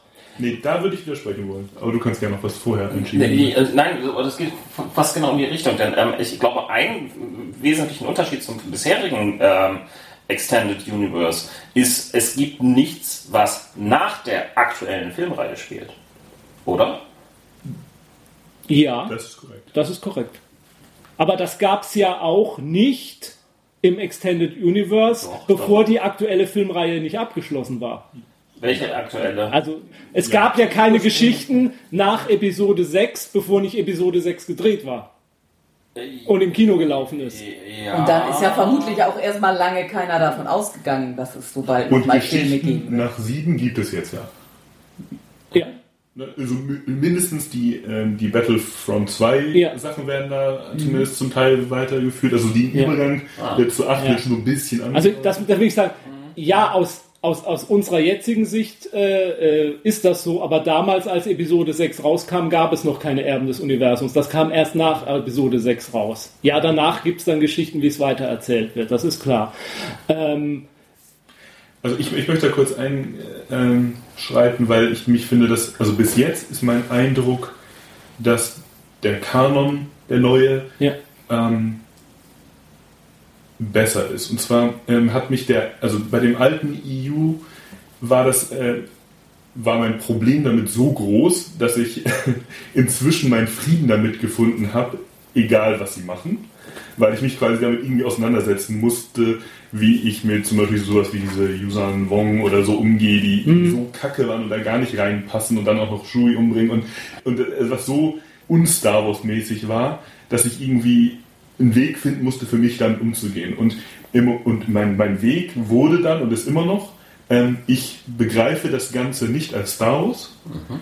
Und, und damit meine ich auch die Remakes, der, also die, die veränderten alten Filme und Episode 1, 2, 3, sondern als Inspirations-, Fanservice-, Rollenspielquellen, an denen ich sozusagen Nerd-Spaß haben kann die ich aber ausklammere von den, von den alten Star Wars Sachen im Sinne von, also für mich ist Kanon sozusagen, und es ist mir auch scheißegal, ob, was Disney dazu sagt, sind die alten Filme uneditiert und alles andere sind quasi coole Neuinspirationen, wo, wenn ich jetzt das Spiel halten würde, würde ich mir da Sachen rausnehmen, weil die cool sind mhm. und andere Sachen ignorieren. Und weil die so ignorant sind zum Teil mit den Geschichten, nehme ich mir dieselbe Freiheit auch als Spieler oder Spielleiter raus und ähm, fühle mich nicht mehr durch den Kanon eingeengt, sondern denke, ja, cool. Das sind alles, da sind, genau das, was Jens sagt, das sind überall coole Elemente und, und an denen kann man sich bedienen. Und man kann sie aber auch eigentlich zur Not ignorieren. Und ähm, hm. ja. ja.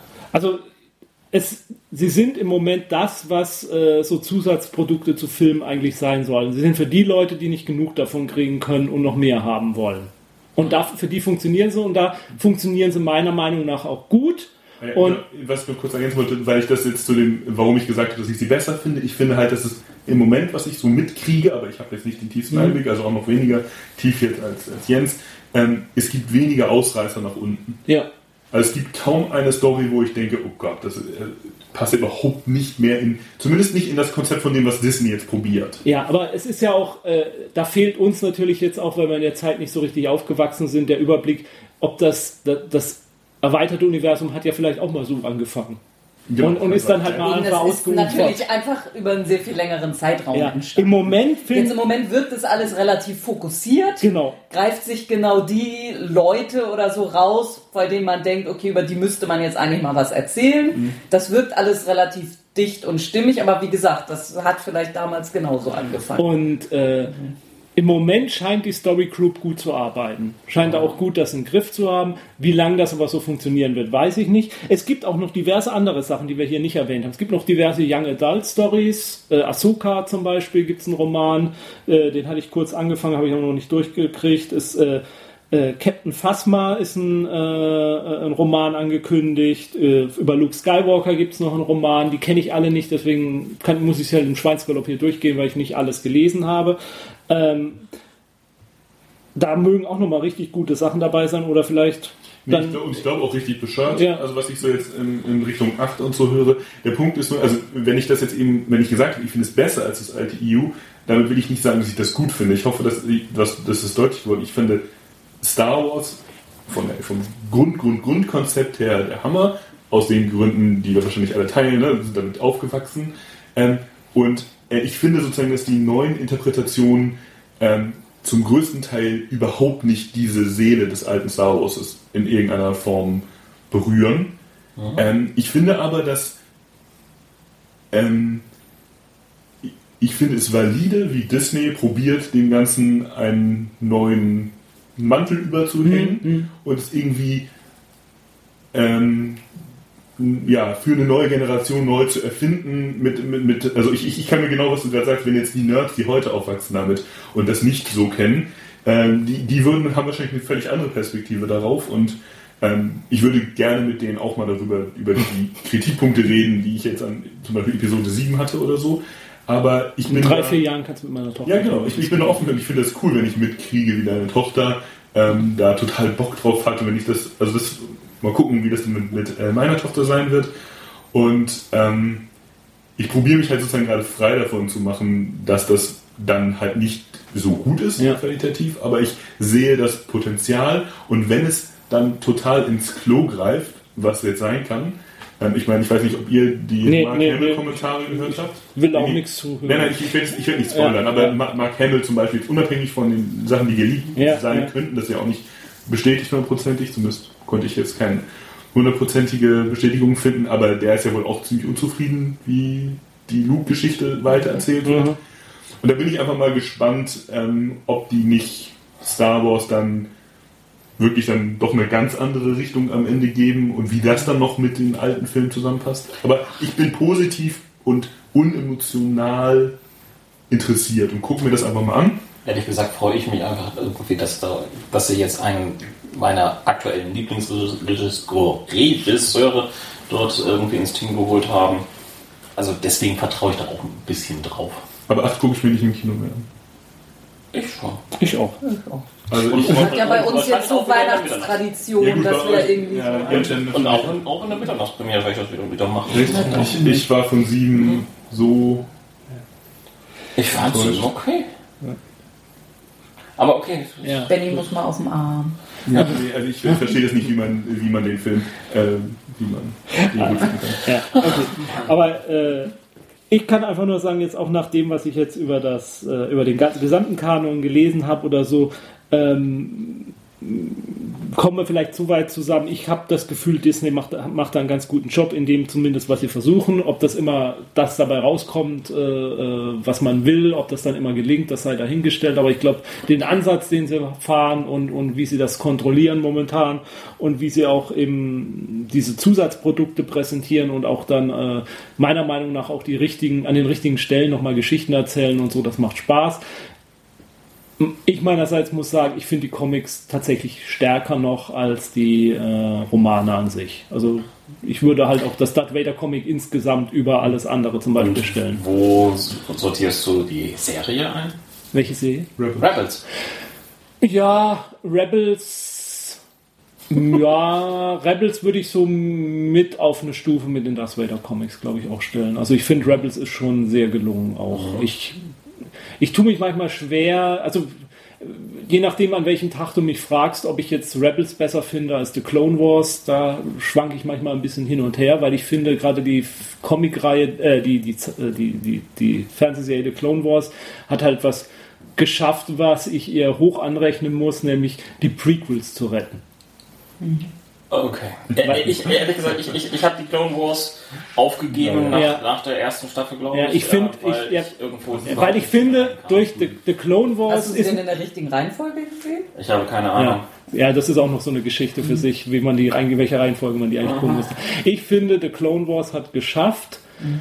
dass einem Anakin, die Entwicklung von Anakin irgendwie nochmal nahe geht, was die Filme eben nicht geschafft haben. Also hat, ich finde, Clone Wars hat die Geschichten erzählt, die, die im Film erzählt werden hätten müssen, damit man äh, diese Freundschaft zwischen Obi-Wan und Anakin in irgendeiner Form greifbar ist und das oh. Gefühl hat, dass das am Ende auch tragisch ist. Und das, finde ich, schaffen allein die Filme nicht. Da haben, hat der Clone Wars einen Beitrag zu geleistet. Für mich zumindest, um, um, um da emotionaler äh, dabei also, zu sein. Ich habe die Clone Wars nicht komplett gesehen, mhm. aber ich habe sie länger gesehen als du und rate dir mehr als die erste Staffel zu gucken, weil dann wird es erst interessant eigentlich.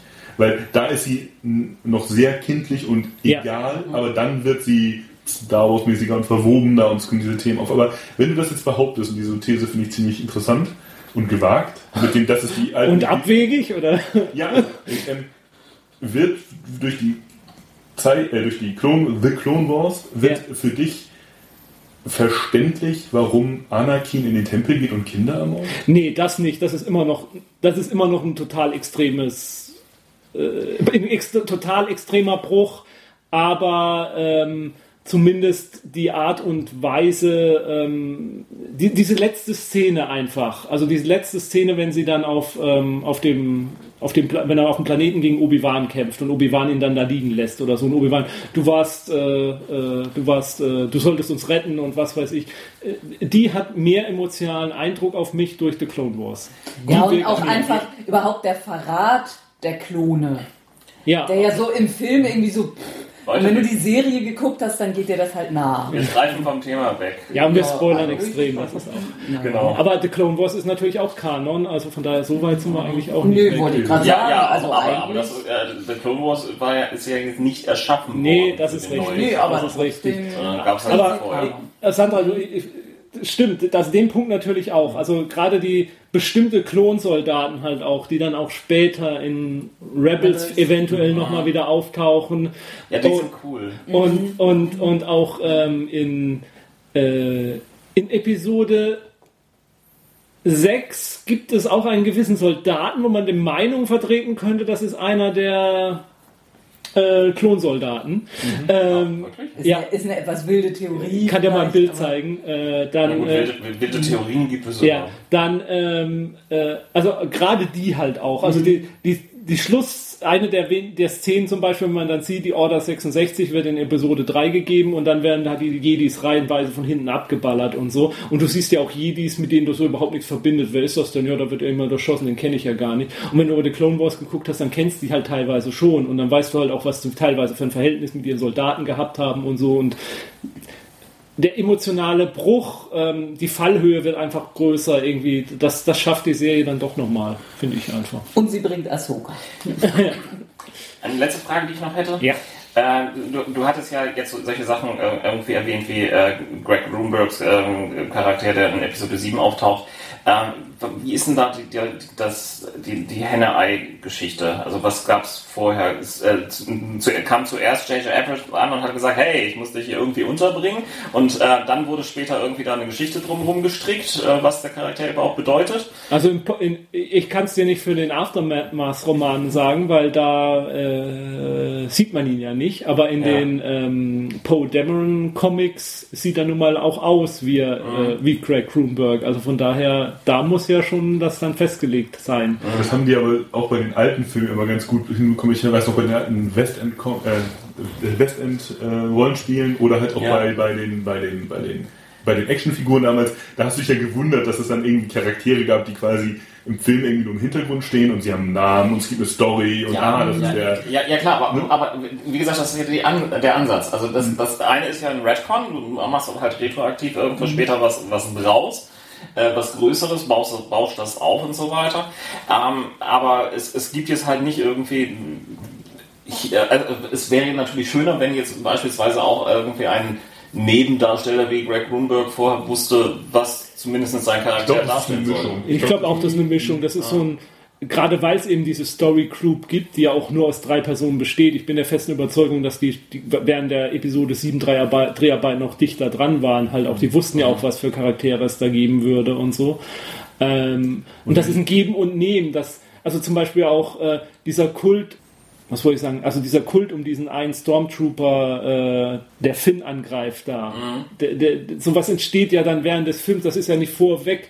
Das, das, wissen die ja vorher nicht, dass gerade der so cool ankommen wird bei den Fans und dann später gibt es über den dann plötzlich irgendwelche Stories. Äh, das ist so, das beeinflusst sich immer gegenseitig, glaube ich. Mhm. Ja, ja, guter Punkt. Ja. Also das kann man, ja, von daher Henne und Ei. Also ich glaube, bei das Grundproblem, was war zuerst da, die Henne und das Ei, die ist leichter zu beantworten als die eigentliche Frage, die dahinter steckt. Okay. Dann haben wir es geschafft, sozusagen die Fortsetzung einer Folge, die wir 2014 aufgenommen haben. Nicht schlecht, oder? Genau, wir hören uns in drei Jahren dann wieder. Ja, dann mit dem Update dazu. Mhm. Update des Updates. Also in 2020. 2020. oh Gott. Eigentlich äh, haben wir die 20er Jahre. Welche Filme gab es denn dann schon? Ähm, also ah, den Han Solo-Film haben wir dann schon gesehen? Äh, je nachdem, wer den jetzt dreht. Ähm, ah, das also läuft schon. Es, es, soll ja jetzt Dings machen. Ron also, Howard. Ja, was. Vielleicht macht, er Arrest, vielleicht macht er so ein Arrested Development draus. Mit seiner Erzählstimme und, und drüber. Ich hatte doch schon gehört, dass äh, die ersten zwei eventuell gehen mussten, weil es schon zu humorig. naja, Phil Lord und äh, Dings da, ähm, ja klar, ist, ja, ja. Die, die, die, neigen dazu. Ne? Ja, und ja. Es, es kann ja auch nach, nach so, so einem absoluten Buddy-Film und äh, mhm. ja, Calrissian und äh, Dings da, also äh, wow. Nein, äh, Episode 8 kommt, äh, ja wie gesagt, dieses Jahr noch raus und Episode 9 müsste dann eigentlich auch irgendwie 19 rauskommen, ne? Mhm. Ja. Und dazwischen dann der Herrn Solo. Genau, 20 ja. dran machen wir dann unser Update. Ja, ja. Mhm. das passt. Das passt. Ja. Okay, bis dahin. Schreibt es euch schon mal in den Kalender. Ja. Bis, mein Date. Ja. Bis dahin, schaut weiter Star Wars, egal was Benjamin sagt. wir hören uns in der Zukunft. Mhm. Ja. Tschüss. Tschüss. Ciao. Tschüss.